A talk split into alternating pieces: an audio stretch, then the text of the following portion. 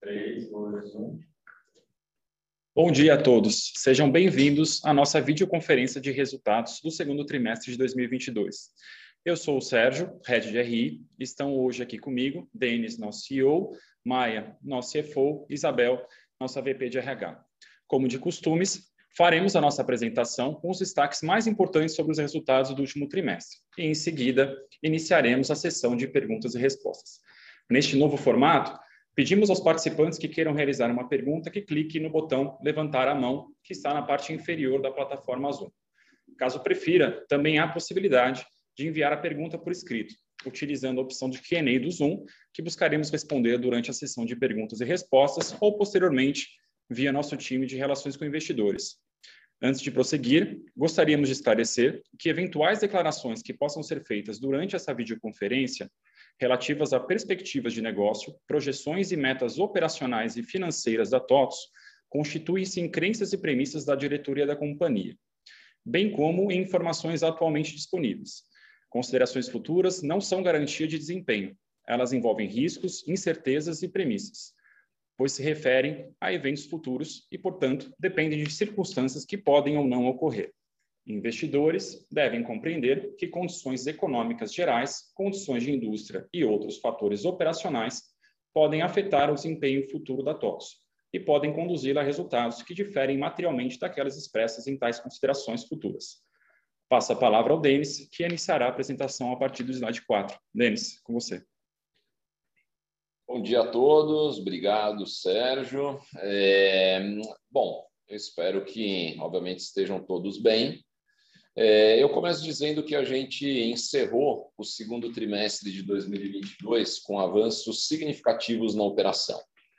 Crescemos 30% a receita líquida ano contra ano, novamente impulsionada pelo crescimento da receita recorrente de gestão.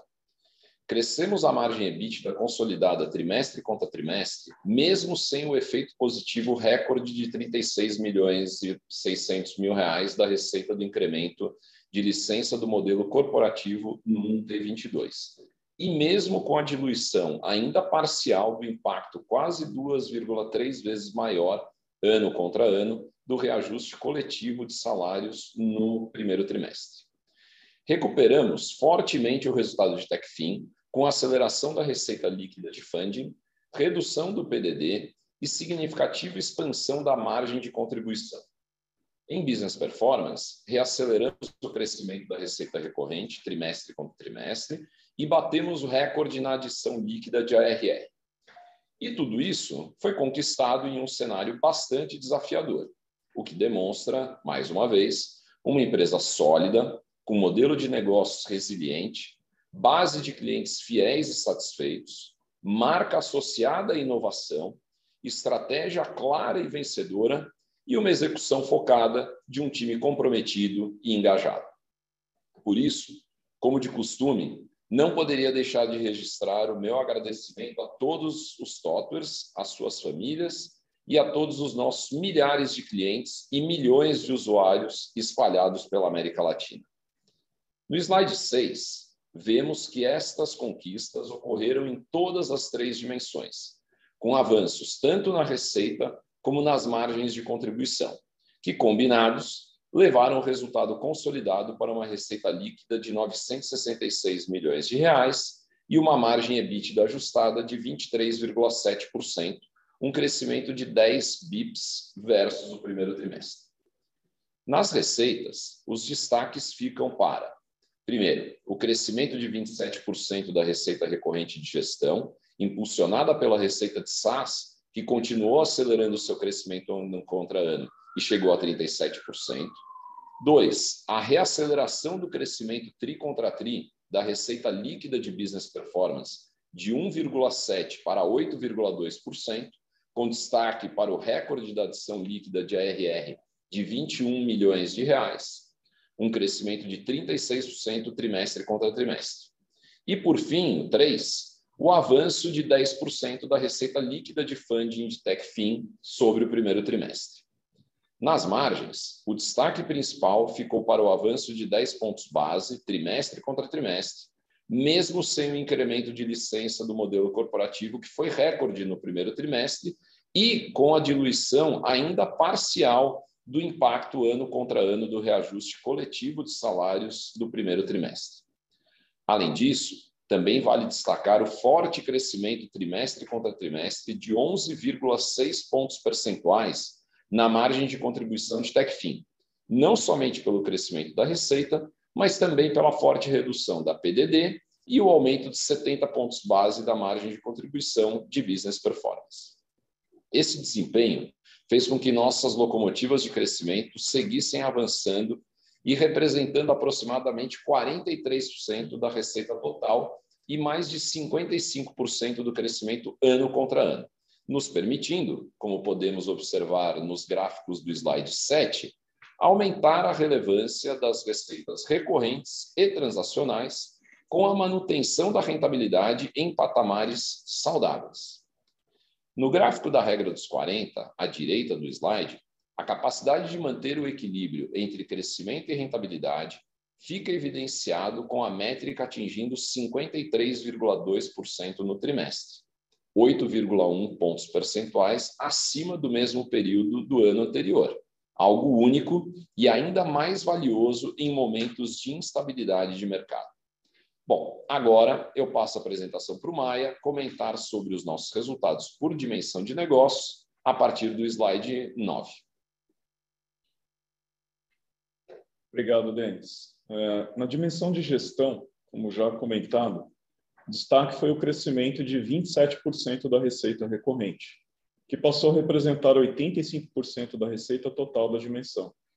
Novamente, a receita recorrente foi impulsionada pela receita de SaaS, que seguiu acelerando e cresceu 37% ano contra ano. Um destaque para o crescimento de 29% dos novos signs e de 48% de cloud.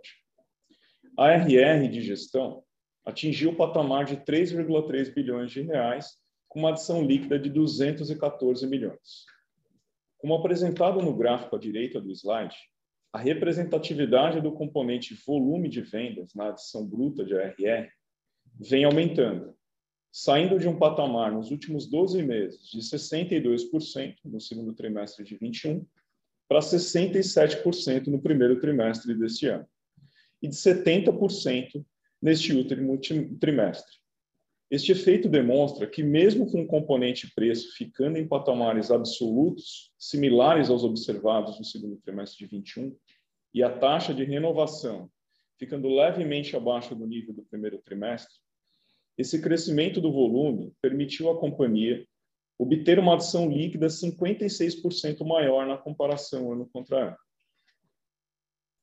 Passando agora para o slide 10, a margem de contribuição de gestão como percentual da receita líquida cresceu 40 pontos base trimestre contra trimestre e manteve o patamar absoluto de aproximadamente 450 milhões de reais atingido no primeiro trimestre. Esse desempenho se deu principalmente pelo contínuo crescimento da receita recorrente, que compensou o impacto positivo sazonal do incremento recorde do modelo corporativo no trimestre anterior. Se desconsiderarmos esse incremento, a margem de contribuição de gestão sobre a receita líquida cresce 130 pontos base, mesmo com a diluição apenas parcial do alto impacto de reajuste coletivo de salários do primeiro trimestre. Agora, no slide 11, a dimensão de, business performance trouxe como destaque no trimestre a aceleração da receita, da margem de vendas e, na comparação trimestre contra trimestre, a receita líquida da dimensão cresceu 30% ano contra ano e, na comparação trimestre contra trimestre, reacelerou de 1,7% no primeiro trimestre para 8,2% no segundo trimestre. A receita recorrente de business performance representou 98% da receita da dimensão. E como demonstrado no gráfico no centro do slide, avançou mais de 31% ano contra ano. A RR também foi destaque no trimestre ultrapassando a barreira dos 300 milhões de reais, com uma adição líquida recorde de 21 milhões de reais, principalmente ligada à aceleração de vendas observada ao longo do trimestre, com destaque para a expansão do upselling do produto entry level e do cross-selling de CRM na base de clientes da RD Station. Esses avanços na receita, associados aos investimentos na otimização de infraestrutura de cloud realizada no primeiro trimestre, levaram a margem bruta da dimensão ao patamar histórico de 75,3%, o que representa 280 pontos base acima do segundo trimestre de 21 e 180 pontos base acima do primeiro trimestre. Como apresentado no slide 12, este crescimento na margem bruta impulsionou a margem de contribuição, que atingiu 48,4% no trimestre, 70 pontos base acima do primeiro trimestre e sem abrir mão de investimentos em P&D. Isso demonstra que, mesmo em um momento e com um mandato focado no crescimento de receita na dimensão, a TOTS busca equilibrar crescimento e rentabilidade. Agora, passando para a dimensão de TechFin, no slide 13, a receita líquida de funding cresceu 19% ano contra ano e 10% trimestre contra trimestre mesmo com o custo de funding sendo impactado pela elevação da taxa Selic no período. Este avanço da receita de TechFin no trimestre está associado especialmente à produção de crédito, cresceu 8,5% ano contra ano e 3,3% trimestre contra trimestre, tendo superado a marca de 10 bilhões de reais nos últimos 12 meses, o que representa uma alta de 29% ano contra ano, como apresentado no gráfico à direita do slide. Vale também mencionar que a estratégia de cross-sell do produto Mais Negócio segue evoluindo, com avanços na integração com os principais RPs da TOTS e a redução no prazo médio de implementação do produto em novos afiliados. Como resultado, neste trimestre, 56% dos novos afiliados em prospecção e 60% dos afiliados em implementação são clientes TOTS, evidenciando o potencial dessa solução na nossa base. Além do crescimento da produção, a receita também foi impactada positivamente pelo menor custo de cessão de carteira para o FDIC. E foi negativamente impactada também pelo prazo médio de produção de crédito no trimestre, que foi três dias e meio aproximadamente menor do que o primeiro tri. Esse prazo médio menor de produção se reverteu numa carteira de crédito 2,5% menor no segundo trimestre frente ao primeiro trimestre com significativa redução da carteira vencida em até 30 dias, que passou de 1,2% da carteira no primeiro TRI para 0,9% no segundo trimestre, e a carteira vencida de 31 a 90 dias passou de 0,6% da carteira no primeiro TRI para 0,4% no segundo trimestre, como apresentado no gráfico no canto inferior esquerdo do slide. Isso evidencia a eficácia dos ajustes promovidos nos limites de crédito ao longo do primeiro trimestre pela Supply uma vez que o aumento da carteira em atraso, há mais de 90 dias, reflete mais o período anterior a tais ajustes nos limites de crédito. Como consequência dessa redução nas faixas iniciais de atraso, a provisão para perda esperada do segundo TRI caiu 29%, 29 frente ao primeiro trimestre, passando de 0,4% da produção de crédito para 0,27% dos respectivos períodos. Fechando agora os comentários sobre o TechFin, passo para o slide 14, onde podemos ver que a margem de contribuição encerrou o trimestre em 63,1%, que é uma relevante recuperação de 11,6 pontos percentuais sobre o primeiro trimestre, que se deve principalmente ao avanço de 10% da receita de TechFin líquida de fund e pela redução de 29% da provisão para perda. Importante mencionar que esse expressivo avanço na margem de contribuição reforça que o desempenho dessa última linha, no, dessa linha no último trimestre, foi conforme amplamente explicado, negativamente afetado por diversos efeitos circunstanciais do período. A rápida recuperação de margem de contribuição comprova a resiliência do modelo e a capacidade da supplier em ajustar a operação para preservar o histórico, o histórico sadio de baixas perdas de crédito. É o ativo mais valioso, por sinal. Considerando a relevância do tema capital humano para TOTS e o lançamento da sexta edição do nosso relato integrado, nós contamos hoje aqui com a Isabel para falar um pouco a respeito. Bel, é com você. Obrigada, Maia. Bom estar com todos vocês aqui hoje. Nossa proposta aqui, a partir do slide 16, é dar um rápido zoom em capital humano, que, conforme falamos no Investor Base, é um dos impulsionadores do crescimento da TOTS. Nós temos trabalhado principalmente em três pilares: fortalecer a cultura, atrair e desenvolver pessoas e engajar e reter talentos. A nossa cultura forte, diversa e multidisciplinar nos permite ter bases sólidas para uma evolução constante. E, nesse sentido, diversidade é um importante tema que trabalhamos fortemente, como, por exemplo, por meio dos grupos de afinidade, que completam esse mesmo ano de existência, do nosso programa de PCDs, que visa a inclusão e a formação de um banco de talentos, e do programa Elas na TOTS, que já traz reflexos positivos nos indicadores de gêneros. A nossa cultura é sólida, praticada e percebida em todos os níveis da organização, com 93% dos TOTWERs afirmando que os líderes agem de acordo com a cultura Somos TOTWERs. No pilar atração, a nossa nota da Glassdoor segue em trajetória de crescimento e atingiu o patamar de 4,2 pontos. Nosso banco de talentos cresce constantemente, realizamos 23% mais admissões que no mesmo período do ano anterior e somos citados no estudo da Universo como empresa de desejo para jovens trabalharem. Ainda falando em atração, e já conectando com o tema de desenvolvimento, temos uma forte ambição quando falamos de atração de jovens talentos. Nós queremos ter a TOTOS como principal escolha dos talentos e jovens para a carreira tech. Para isso, trabalhamos num conjunto de programas de entrada e aceleração de carreira e conhecimento, como, por exemplo, programas de ponte entre o jovem e a carreira tech, executados com o IOS, o Instituto da Oportunidade Social, uma organização sem fins lucrativos, da qual somos mantenedores há 24 anos, o programa de estágio TEC, iniciado em 2021, e programas de aceleração de conhecimento TEC para formação de devs, Todos eles já apresentam excelentes índices de aproveitamento, ampliando nosso pipeline e contribuindo para a transformação do país por meio da capacitação em tech. Juntas, estas iniciativas geram um ciclo virtuoso de engajamento e retenção, refletidos na sustentação de elevados patamares do nosso INPS e reconhecimento por três anos consecutivos como uma excelente empresa para se trabalhar pela GPTW. Esses elementos combinados são essenciais para uma gestão de capital humano sustentável e menos exposta às oscilações de mercado, transformando desafios em oportunidades de atração e valorização da TOTOS. Passando agora para o slide 17, publicamos ontem a sexta edição do nosso relato integrado, que visa ampliar a visibilidade dos projetos e iniciativas da TOTOS relacionados aos, aos ODSs, e pela primeira vez incorpora dados sobre emissões de gases de efeito estufa no modelo da CDP, um importante marco para direcionar os próximos passos no pilar ambiental E.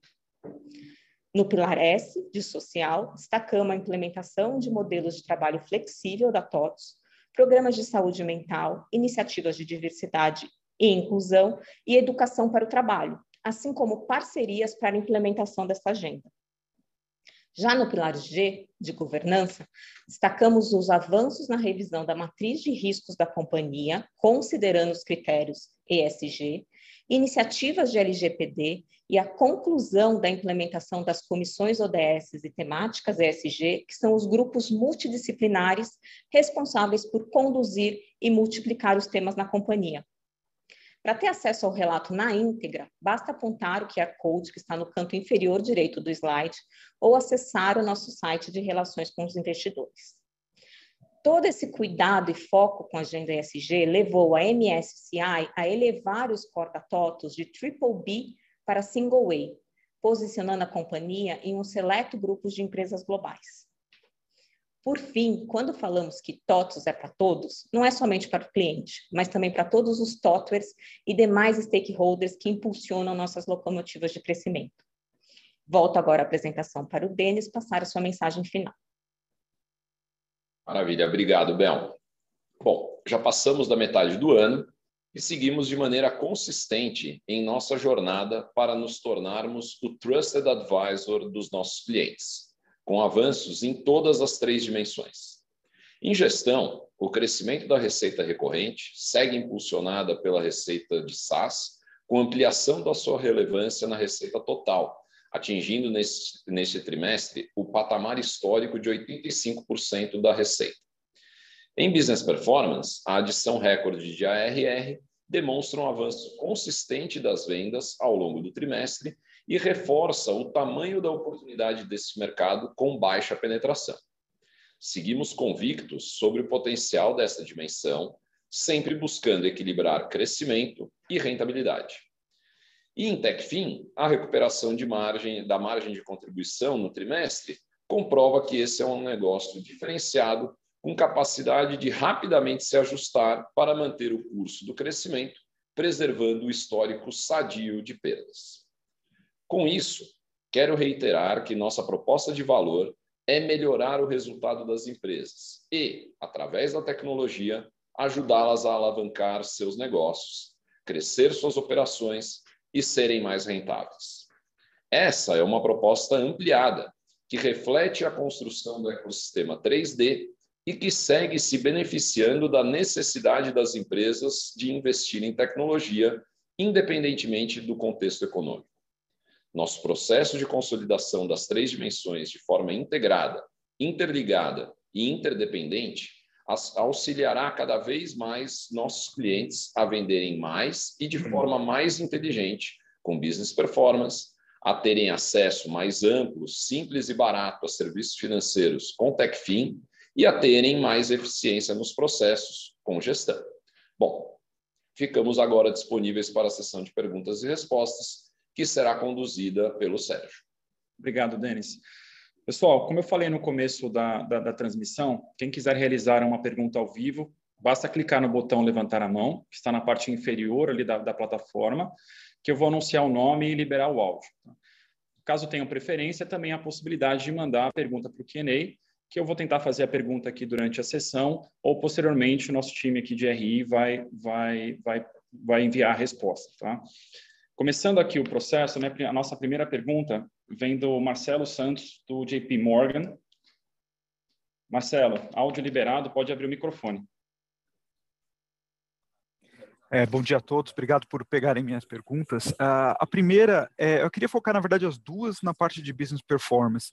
A primeira, se vocês pudessem detalhar um pouco mais uh, os dois elementos que vocês citaram para aceleração de, de ARR. Vocês falaram do upselling expansion, do entry level product e do CRM cross-selling. Então, se pudesse é, explicar um pouco mais é, o que está acontecendo e para onde que isso pode evoluir. E a segunda é uma pergunta um pouco mais estratégica, que é o seguinte: quando a gente pensa nas sinergias entre business performance e management, uh, vocês pensam mais em vender os produtos de business performance para management, que é um ângulo, ou é mais em business performance servir como um funil de futuras vendas de RP? Então, as empresas entrariam pequenas no business performance e isso abaixaria o CAC para a venda de, de, novos RP. O que, o que é mais relevante uh, uh, quando pensa na interligação desses dois blocos? São essas. Maravilha, Marcelo, obrigado. Bom dia para você. Eu vou começar e, naturalmente, é, Maia e, e Bel, se quiserem complementar depois alguma coisa, mas é, assim, o, o, primeiro com o CRM, o CRM ele da, da, da RD ele veio através de uma aquisição que foi feita há mais ou menos uns dois a três anos, né? É, acho que mais para três do que para dois. E, e, toda empresa é, como a RD, é, ela tem um desafio estratégico super interessante, porque normalmente elas começam com um único produto que pode ter eventualmente versões é, mais sofisticadas ou menos sofisticadas, que é exatamente o que acontece com o produto premium e o entry level, né? mas elas têm uma dificuldade muitas vezes grande de adicionar um segundo, um terceiro, um quarto produto, né, que sejam totalmente novos, né? A maior parte dessas empresas, quando chega nesse momento, tem uma dificuldade muito grande. E a RD, quando fez essa aquisição do, dessa empresa de CRM, foi a, a primeira tentativa dela exatamente de avançar é, e transpor essa, esse desafio.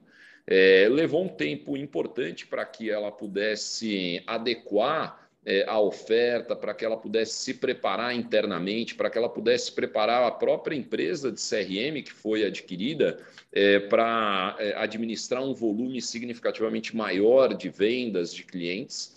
Agora, passado esse período todo de, de preparação, o que a gente tem visto ao longo desses últimos 12 meses é uma aceleração super importante nesse crescimento do CRM e é, esse crescimento vem naturalmente muito forte dessa questão de cross-selling. Né? Existe uma aderência, um encaixe é, da solução da, é, de CRM para os clientes do, da plataforma de marketing muito grande. Agora é interessante porque também tem um fenômeno que acho que não era tão previsto e que até ajuda um pouco a responder já é, a próxima pergunta, que é o seguinte: tem um volume enorme já de clientes novos do CRM que não são ainda clientes da plataforma de marketing, né? É, então já tem uma, uma dinâmica que, de novo, não era tão prevista assim, onde o CRM começa a ser, em muitas situações, a porta de entrada é, de um cliente novo para a própria RD. E aí o cross-selling vai ser, obviamente, o inverso, né? É, ao longo do tempo, o cliente pode se transformar num cliente da plataforma de marketing, seja na modalidade entry level, seja eh, na modalidade premium. E aí a dinâmica do entry level é muito isso, né? Você tem eh, esse produto sendo uma porta de entrada, né? Mais barata, um pouco mais simplificada, e existe um trabalho natural é, do PLG, como é chamado, de você ir levando através da própria plataforma é, esse cliente para para esse upselling, vamos chamar assim, é, para o produto premium. Essas duas dinâmicas têm caminhado de uma maneira bastante satisfatória e impulsionado o crescimento. Entrando na tua segunda na tua segunda pergunta, Marcelo, eu diria para você que originalmente a ideia é ter mais força no cross-selling de business performance para os clientes de gestão, mas a gente não descarta que existam oportunidades uh, inversas, tá? É, não é onde a gente está focando nesse momento. É, o esforço ele está realmente em a gente criar o primeiro case de sucesso é, de vender business performance para os clientes de gestão. A gente comunicou isso no próprio universo, o lançamento da oferta do CRM, inclusive, é, para os nossos clientes de gestão. A gente já, inclusive, começa a perceber, é, através dessa venda do CRM, um interesse de clientes de gestão na plataforma de marketing, o que pode significar que em algum momento, talvez até antes do que a gente imaginava, é, essa segunda oferta já aconteça mas, como eu falei, a gente não descarta não que ao longo do tempo eventualmente surja essa oportunidade inversa eh, de gestão para clientes de business performance. Agora, dito tudo isso, é, a gente vem discutindo muito, Marcelo, aqui dentro, é, o tema de, de porte de cliente, né? E, e, cada vez a gente tem tido mais a, a percepção de que os clientes muito menores, é, eventualmente o tema de business performance é o tema principal e não necessariamente o tema de gestão. Né? Quando a gente olha esse mercado de empresas muito menores, o que a gente chama coloquialmente aqui dentro da TOTS do MPN, né? micro e pequeno negócio, a gente percebe que a própria simplicidade é, desses negócios é, faz com que o software de gestão possivelmente não tenha o mesmo nível de relevância, ao passo que soluções de business performance ligadas a marketing digital, ligadas a CRM, ligados a e-commerce, a omnichannel, a marketplaces, passam a ter uma relevância muito maior. Então, eu diria para você que, olhando um, um futuro é, um pouco mais distante, né, não o próximo trimestre, os próximos dois trimestres, é, a TOTS pode vir a ter, sim, é, um trabalho diferenciado quando a gente fala em termos de portes de clientes e a gente ter dimensões que tenham uma relevância maior num determinado porte de cliente e outra dimensão ter uma relevância maior num outro porte de cliente, tá? Tá joia. Obrigado, Denis. Obrigado você. Legal. Próxima pergunta do Fred Mendes, Bank of America. Fred, áudio liberado. Pode abrir o microfone.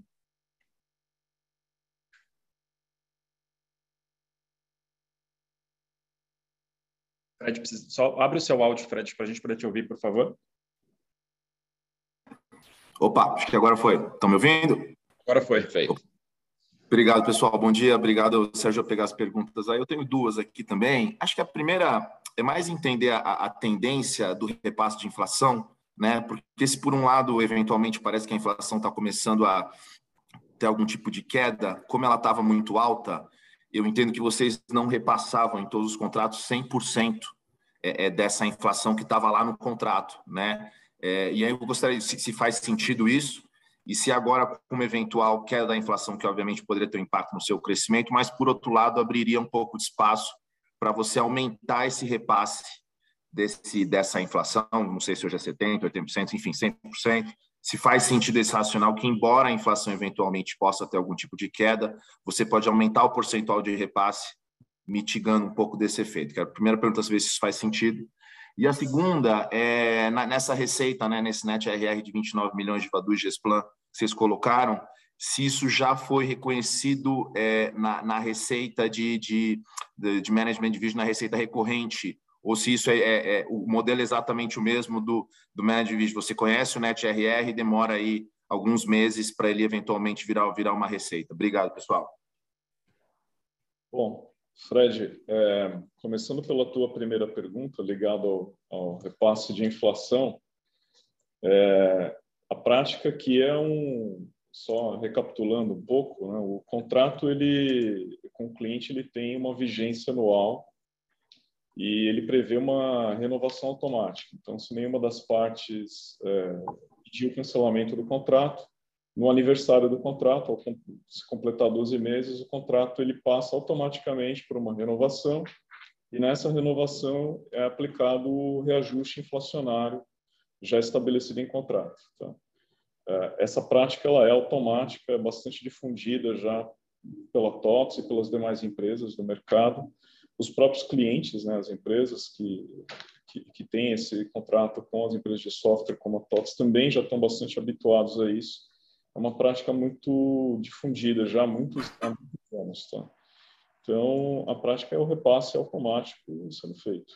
É claro que sempre existem é, situações específicas em que você pode ter um tratamento diferenciado e por uma circunstância muito específica haver alguma alguma algum tratamento diferenciado para endereçar aquela situação e que pode resultar numa aplicação é, integral do reajuste, mas é, dado a circunstância específica do cliente. Tá? É, isso, em geral, se dá em contas maiores, em, em circunstâncias bastante específicas. Então, de modo geral, que a gente repassa, sim, é 100% do índice é, pré-estabelecido em contrato, e, e, exceções sempre existem, mas realmente são tratadas como exceção. É, e para frente a gente não vê também essa prática sendo alterada. Tá? É, falando sobre GESPLAN, a segunda pergunta, é, aqui para fins de ARR, naturalmente nós computamos já a receita da GESPLAN anualizada, mas como você falou, né, a GESPLAN acabou de entrar, vai levar um período para a gente poder ver a, a GESPLAN sendo plenamente refletida na receita em base anual da companhia. Então, óbvio que a gente ali tem poucos é, meses ainda de gestão sendo refletida, ao longo do tempo a gente vai ver a gestão contribuindo mais com, de uma forma mais ampla mesmo. Tá? Gestão e Vadu, né? Vadu também, verdade. Perfeito, perfeito, super claro, Maia. Obrigado. Nada. Mas só reforçando a dinâmica, quem quiser fazer uma pergunta, basta levantar a mão, né, clicando no botão, ou mandar a pergunta pro que, pelo Q&A. Próxima pergunta é, vem do André Sales da UBS. André, áudio liberado, por favor, pode abrir seu microfone. Ah, bom dia, pessoal. Vocês me escutam bem? Perfeito. perfeito. Maravilha. Denis Mais, Isabel, Sérgio, é, obrigado aí pelo call, pelo espaço para fazer pergunta. tenho duas perguntas rápidas aqui. A primeira é sobre a dinâmica competitiva ali no segmento de gestão.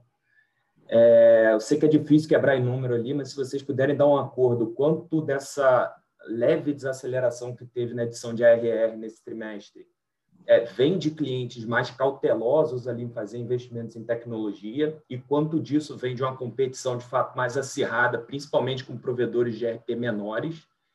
E olhando o fato que vocês já é, abordaram também ao longo, do, ao longo da apresentação, considerando esse impacto aí da diluição do acordo coletivo e outros custos aí com o universo TOTROS, é, a gente pode esperar que essa margem é, no terceiro TRI, margem EBITDA, ela continua, continua expandindo na mesma forma que ela expandiu no segundo trimestre? São, são essas duas.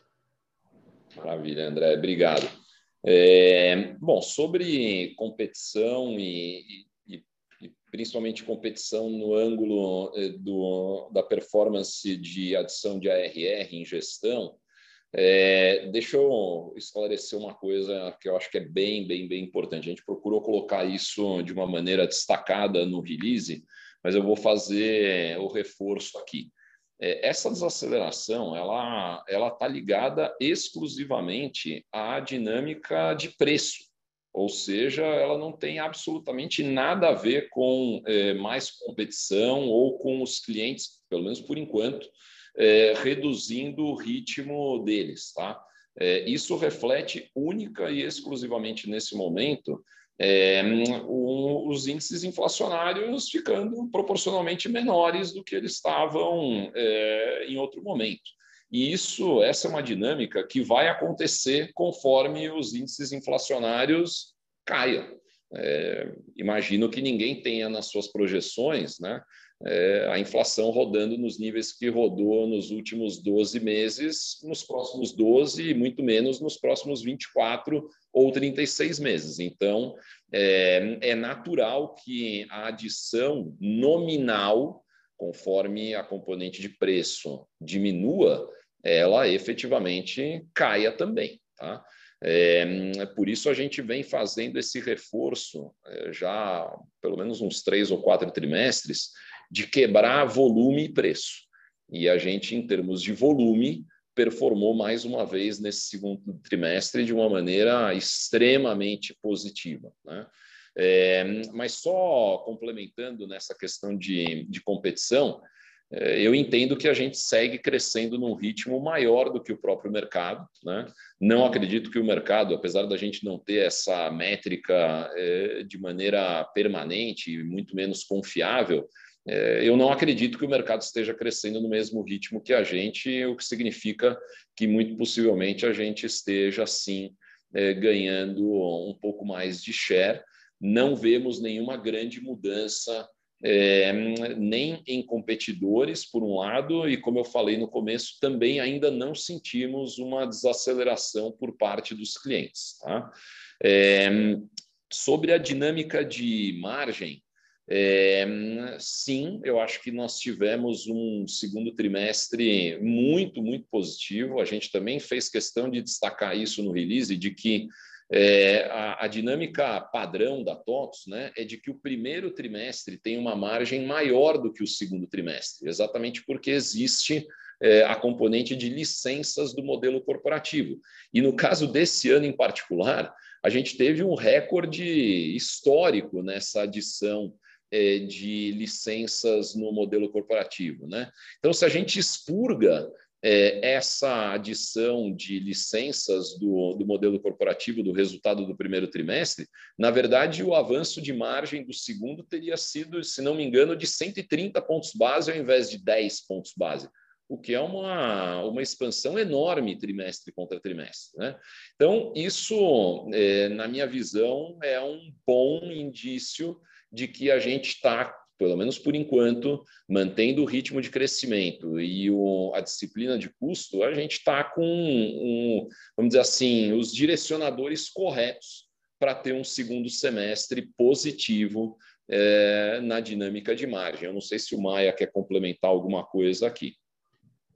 Acho que é isso, Denis. Ah, de fato, quando, quando a gente olha a composição do primeiro trimestre e do segundo, fica claro que à medida que a receita recorrente evolui, ela dá a capacidade de diluição de custos para a gente. Então, como você falou, mantido os elementos presentes, aí, principalmente ligados ao avanço de recorrência e gestão de custos, a gente tem elementos suficientes na mão para gradualmente, ao longo do tempo, é, ter um comportamento positivo. Super claro. Obrigado, Denis Maia. Valeu. Obrigado. Legal. Próxima pergunta, Marco Nardini, da, da XP. Marco, áudio liberado, pode abrir esse microfone, por favor. Opa, pessoal, tudo bem? Vocês me escutam? Sim. Sim. É, então, bom dia, Denis, Maia, time, tudo bem? É, então, primeiro, parabéns aí pelos resultados. Eu tenho duas perguntas aqui do meu lado. É, então, sobre a entrega forte aí de margem de contribuição de TechFin nesse trimestre, eu queria saber se vocês podem, é o que, vocês estão esperando para a performance dessa margem aí para os próximos trimestres do ano. E a segunda é sobre business performance. É, então, vocês poderiam dar um pouco mais de cor sobre a evolução da parceria com a Vitex? É, e falando nisso, faz sentido alguma parceria estratégica nesse segmento de e-commerce para clientes SMB? É, bom, é isso aqui do meu lado. Obrigado.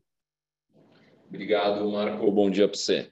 É, sobre margem de TechFin, é, sim, a gente acha que, assim como no, no, consolidado que a gente acabou de falar, a gente vê um, um segundo semestre, é, pelo menos, de novo, se tudo continuar do jeito que está apontando, a gente vê uma dinâmica positiva, sim. Né? A gente é, ajustou o que tinha que ser ajustado no último trimestre é, em relação aos limites de crédito. Os nossos clientes continuam demandando é, crédito, o ritmo continua um ritmo positivo. É, esse avanço na, no produto mais negócios, ele é um avanço bastante é, consolidado já na base de clientes da TOTOS.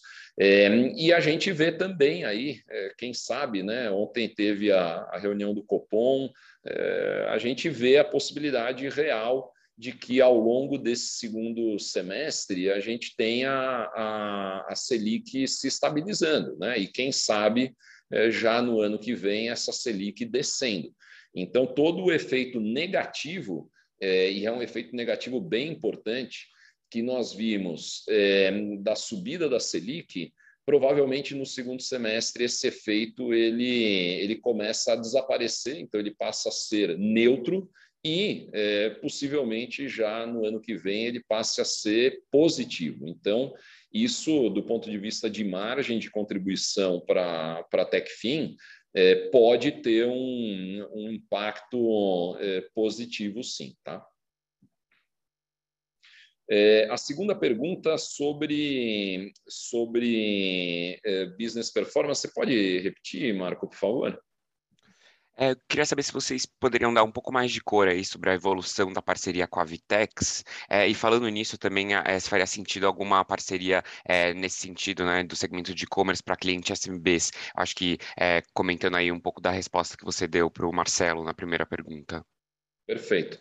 Olha, Marco, por enquanto as coisas continuam indo bem com a Vetex, o ritmo de vendas ele continua um ritmo positivo. Existe esse desafio que a gente vem colocando já há alguns trimestres de que a base de clientes da TOTOS era algo que a gente já sabia desde a partida, tá? Não é nenhuma novidade, nenhuma surpresa, mas conforme a gente avança eh, no número de clientes de Vetex, e a gente tem essa, esse descasamento entre o produto da Vetex, é um produto sensacional, mas é um produto direcionado para clientes um pouco maiores, e uma base de clientes da TOTOS, que é uma base gigantesca, é, e que tem uma, uma parcela importante de clientes um pouco menores. E aí, naturalmente, você tem muitas vezes um, um nível de aderência, tanto de produto quanto de precificação, é, que não é perfeito. Né? Então, a gente vem sim é, discutindo bastante a chegada do PH, o, o nosso novo head aqui de, de digital commerce, é, um dos grandes focos dele está sendo exatamente em a gente conseguir encontrar é, alternativas, possibilidades para a gente ter uma cobertura e uma aderência é, para esses clientes menores maior. Isso pode passar por uma parceria em larga escala? Sem dúvida. Pode passar por M&A? Também. É, tem desenvolvimentos orgânicos que a gente é, vem a fazer? Sim. Então, é uma combinação é, desses três elementos. O que eu não posso ainda, naturalmente, é adiantar é, o que não esteja é, executado ainda. Tá? Perfeito. Obrigado. Obrigado. Legal. Nossa próxima pergunta vem do Diego Aragão, é, da Goldman. Diego, estou liberando aqui o áudio, pode abrir seu microfone, por favor. Olá, bom dia, Denis, Maia, Isabel, Sérgio, prazer revê-los. É, obrigado por pegar aqui a minha pergunta. minha primeira pergunta é com relação a com o Itaú. É, o que, que vocês podem comentar sobre a estrutura que está sendo negociada com eles, né? principalmente com relação, vamos dizer assim, à governança da empresa, ou seja, quem serão os líderes dessa nova venture, é, como vocês enxergam a possibilidade de parceria com players que não sejam o próprio Itaú, e também se puderem comentar rapidinho no, é, sobre o timing, acho que seria ótimo. Obrigado. É, obrigado, Diego. Bom falar com você também. É, deixa eu começar pelo final. Timing por enquanto, eu acho que continua mais ou menos na, na mesma dinâmica. Né? A gente é, continua vendo o, possivelmente o Banco Central, a aprovação do Banco Central como sendo o caminho crítico. Né?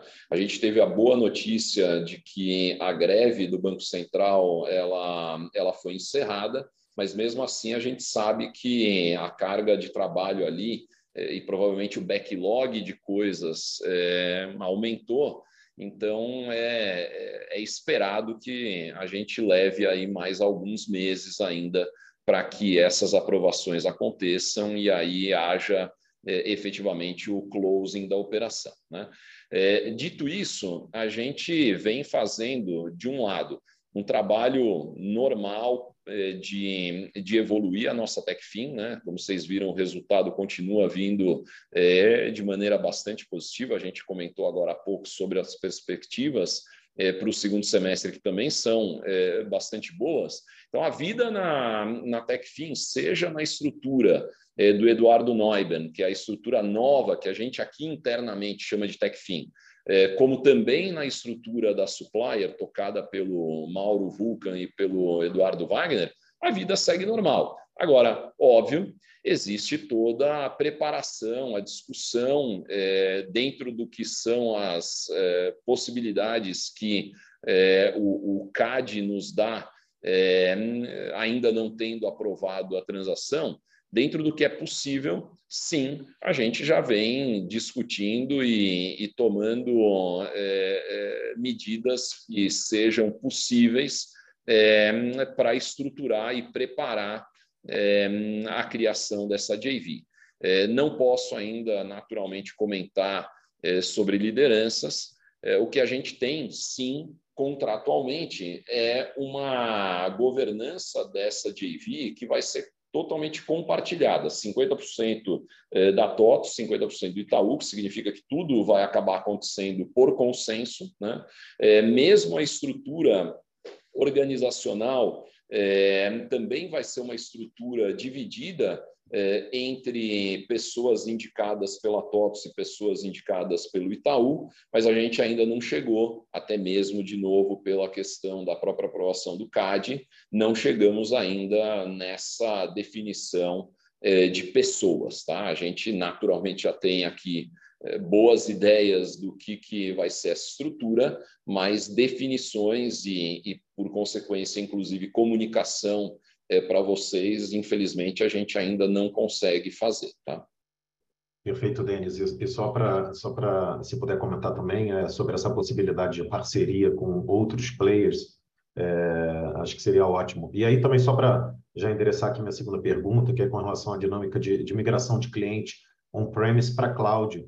Não sei se é um, algum número que vocês podem dar, por exemplo, um percentual de clientes que ainda estão no formato, vamos dizer assim, full on-premise versus um, um formato é, cloud e também dizer sobre a velocidade atual dessas eventuais migrações né, do, do, do on-premise para cloud, como que isso se compara, sei lá, um ano atrás, acelerando, está flat, desacelerando. É, seria interessante também entender um pouquinho dessa dinâmica. Obrigado.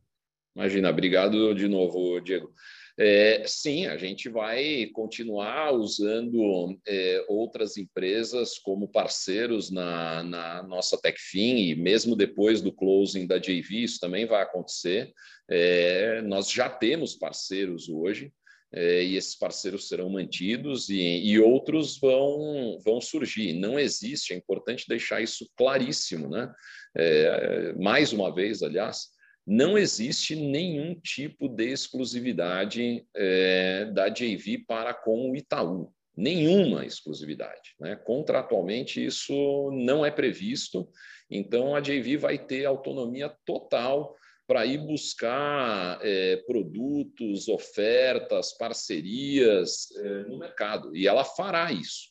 não só do ponto de vista de ofertas de produtos, como também de funding.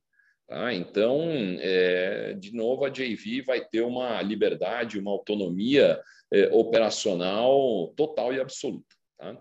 É, sobre a questão do cloud, Diego, é, tem sim, alguns números podem ser dados. Né? A gente tem passado, por exemplo, o crescimento é, de cloud, esse crescimento está girando aí bem próximo dos 50%, né? o que já mostra que, naturalmente, é, o, o, percentual de penetração é, do cloud nos nossos clientes está aumentando rapidamente, na medida em que o recorrente como um todo cresce menos do que isso, e mesmo o SaaS é, também cresce menos do que isso. Né? Então, é, certamente essa penetração está aumentando, a gente está se aproximando rapidamente é, de ter metade da nossa base de clientes já é, rodando é, em cloud, né?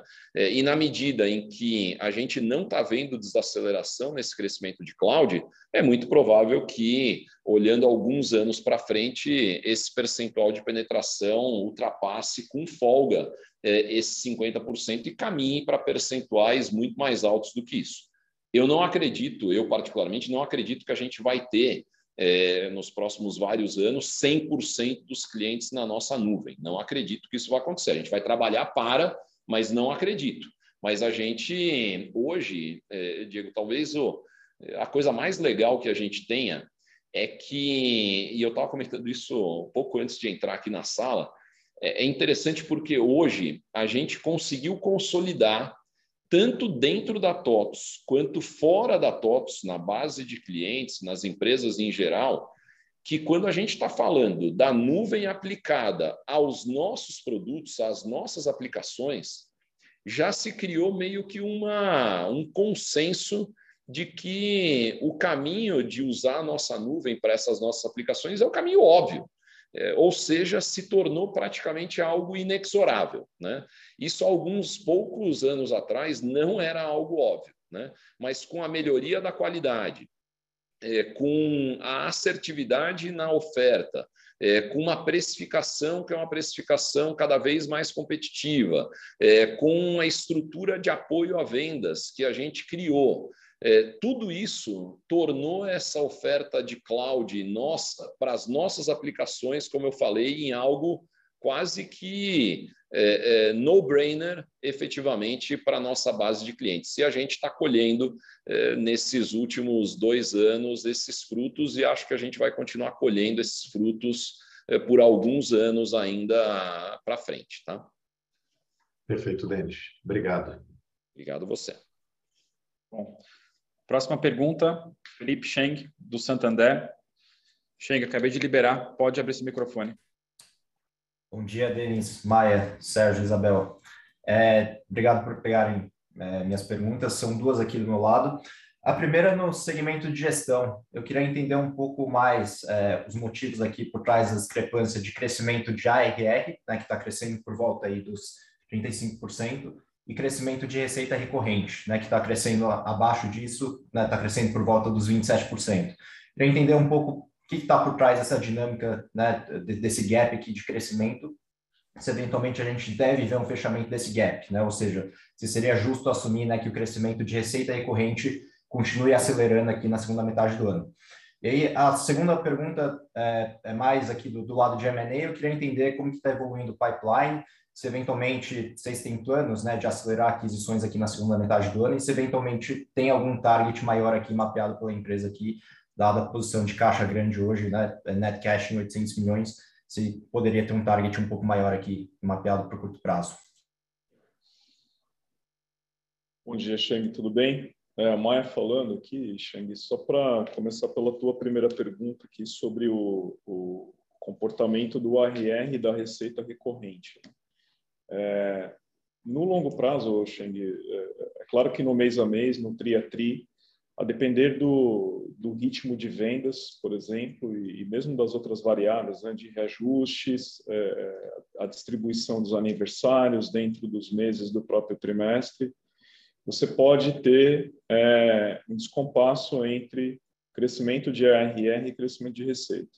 Fora isso também, nós sempre temos é, algum grau, em alguns momentos ele pode ser um pouco maior, um pouco menor, é, de algum período de carência de início de pagamento da, das recorrências. Então, isso, em algumas situações, cria um certo backlog né, de receita, onde você, como você já anualiza é, na métrica de RR o contrato, é, já na partida, no momento da assinatura, ele cria, em alguns momentos, esse gap, esse lag entre o ARR e a receita. Tá? Mas com o passar dos meses, com o passar do tempo, a tendência é que as duas é, métricas elas convijam. Tá? É, com relação a M&A, é, em, em, termos de pipeline, a gente continua muito ativo, é, o nosso pipeline continua muito forte. É, a gente tem é, um leque bastante amplo aqui de oportunidades sendo trabalhadas, algumas já com um bom avanço já no processo, então, é natural imaginar que agora, no segundo semestre, nós teremos é, provavelmente algumas transações. Tá? É, é, óbvio que nunca dá para garantir, porque, como a gente sempre fala, que M&A, até o dia da assinatura do negócio, você não tem o um negócio propriamente. Né? Então, acho que é importante ter isso em mente. Enquanto o jogo não termina, ele realmente está está sendo jogado e, e não dá para a gente garantir nada aqui, mas de fato, pelo volume de oportunidades que a gente tem trabalhado e a maneira como a gente tem avançado em algumas oportunidades, é bem provável sim que nós teremos algumas transações aqui sendo é, concluídas no segundo trimestre. Tá? Com relação a, a tamanho também das oportunidades, é bastante variado. Tá? E, e tamanho para a gente é óbvio que nós observamos, mas tem muito mais a questão de encaixe estratégico, de encaixe no nosso perfil de cliente, no nosso portfólio, na nossa força de distribuição. É, tem oportunidades de todos os tamanhos. Tem sim algumas é, grandes que nós sempre avaliamos e elas continuam em voga nesse momento. É, sempre há possibilidade, mas de novo, eu acho que especialmente as maiores aí fica inclusive mais difícil de fazer algum tipo de conjectura agora. Não sei se quer complementar algo, Denis, nesse sentido? Não, acho que o único, o único complemento que eu, que eu faria, Maia, é de que é, a gente lembra que a gente vem recebendo desde que o mercado começou a ficar um pouco mais é, um pouco mais nervoso, a gente vem recebendo aquela pergunta de se o, o nervosismo do mercado é, de bolsa, né, tanto dentro quanto fora do Brasil, se isso de alguma maneira já está se refletindo é, nas empresas não listadas.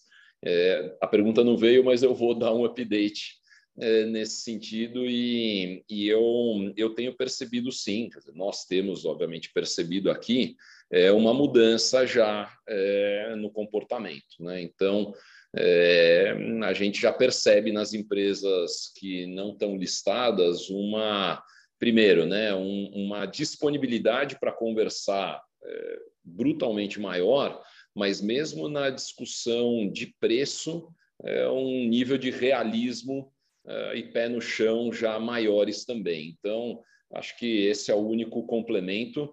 É, empresas ainda muito pequenininhas, estão muito no começo, menos, porque o cara ainda está naquela rampagem e talvez ele ainda não. É, ele imagine que em algum momento as condições anteriores vão voltar, mas os que já deram alguns passos uh, à frente, esses cada vez está ficando mais claro. Uh, e para os fundos a mesma coisa, né? É, que aquele cenário que a gente viu é, até talvez o começo desse ano, dificilmente ele volta, e mesmo que um dia ele volte, o prazo para isso acontecer provavelmente vai ser um prazo é, bastante longo. Tá? Então, para nós que estamos nessa situação muito favorável é, de balanço, né, é, naturalmente isso é algo bastante positivo. Tá? É, inclusive, Denis, nesse sentido, é, acho que um exemplo prático desse ajuste que você está colocando é o noticiário mais recente de várias empresas, especialmente aquelas em estágios mais iniciais, fazendo reduções de, de time, redução de, de pessoas mesmo, né, desligamento. E óbvio que tem uma parte dessas empresas que tem ainda um, uma realidade de queima de caixa. Então, o corte é, é, de time implica em realmente é, ter um, uma capacidade de ir um pouco mais longe com o caixa que ela tem. outras é, que podem ter uma queima de caixa, ou mesmo um nível menor, ou até mesmo que não estejam queimando caixa, mas que poderiam pensar em expansão com novas rodadas de captação, estão enfrentando uma realidade diferente agora em termos de preço. E algumas dessas têm optado em, em, em também ser mais modestas é, na parte de gestão de capital humano e algumas delas também fazendo desligamento, justamente porque preferem esse caminho do que ter que encarar uma rodada num patamar de preço bastante diferente, inferior daquele que eles tinham há algum tempo. Além do fato de que é, o cenário competitivo por M&A que a gente estava vendo um ano, um ano e meio atrás, também mudou completamente. Né? A gente hoje não vê mais boa parte das empresas que listaram nos últimos é, tempos tendo é, disponibilidade financeira e operacional de fazer M&A.